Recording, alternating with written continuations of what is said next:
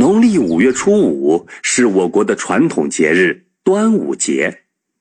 每到这一天，人们都要吃粽子、赛龙舟，据说是为了纪念战国时期爱国诗人屈原。屈原是战国时期楚国的大臣，为了抵抗秦国的侵略，他多次向楚王献计献策，一心想让楚国强盛起来。可是当时的楚王昏庸无道，听信谗言，不但不采纳屈原的意见和主张，还将他逐出楚国，永世不得录用。昏君奸臣当道，楚国国土丧失，国势日危。屈原看到国家都快要灭亡了，自己胸怀大志，却报国无门，心中悲痛万分。他一气之下。就在五月初五这一天，投进汨罗江自尽了。听说屈原大夫投江，沿岸的老百姓纷纷划船去寻找他的尸体，可是始终没有找到。一天早晨，一位渔翁发现江里的鱼儿纷纷向东游去，他也向东望去，只见水面慢慢露出一条大白鲸。白鲸背上坐着一个人，屈大人，您回来呀！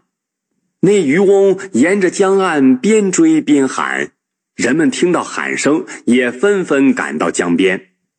可是，大白鲸和屈原却渐渐的消失在烟波浩渺的汨罗江中。人们回来后，只见屈原夫人独自伫立在江岸上。双手捧着一个竹筒，大家纷纷围了上来，七嘴八舌的安慰他。屈原夫人平静地说：“我想，先生活在这个世上，忧愁太深了。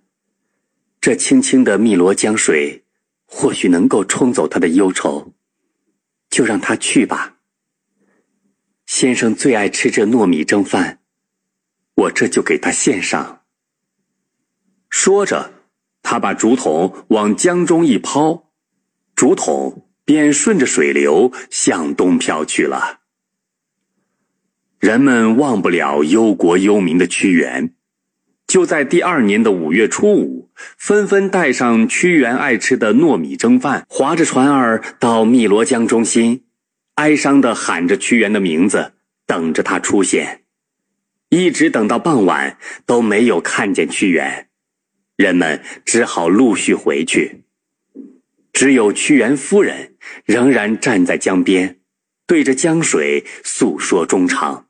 暮色很快笼罩了江面，屈原夫人仿佛看见有条大鲸鱼向自己游来，不禁又惊又喜，纵身跃进了滔滔江水里。这天晚上，人们都做了一个同样的梦。屈原和夫人来看望乡亲们了，并向他们一一拜谢。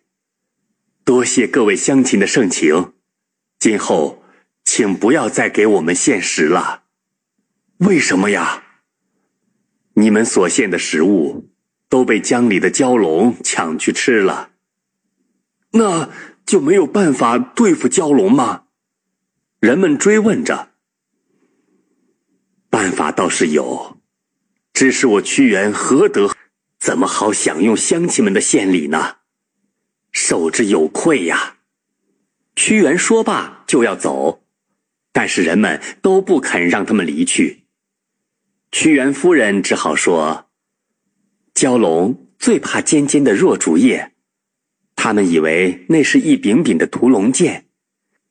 用箬叶包了糯米做成粽子。”蛟龙就不敢来抢了。如果再缠上几道五色的丝线，就更好，因为五彩线就像蛟龙自己身上的花纹。蛟龙远远看见了五色线缠着的东西，便会以为是自己的子孙，就不会来抢了。于是，每年五月初五这一天，楚国的百姓就会包好粽子。划船到江上去祭奠屈原。听说蛟龙不伤同类，他们就去把迎接屈原的船头都改成了龙头形状，称为龙船。为了不让鱼儿伤害屈原的遗体，他们还要在船头敲敲打打，吓跑鱼群。千百年过去了，屈原逝世的那一天，逐渐演变成中华民族的传统节日——端午节。这一天，人们都会吃粽子、赛龙舟，以纪念屈原。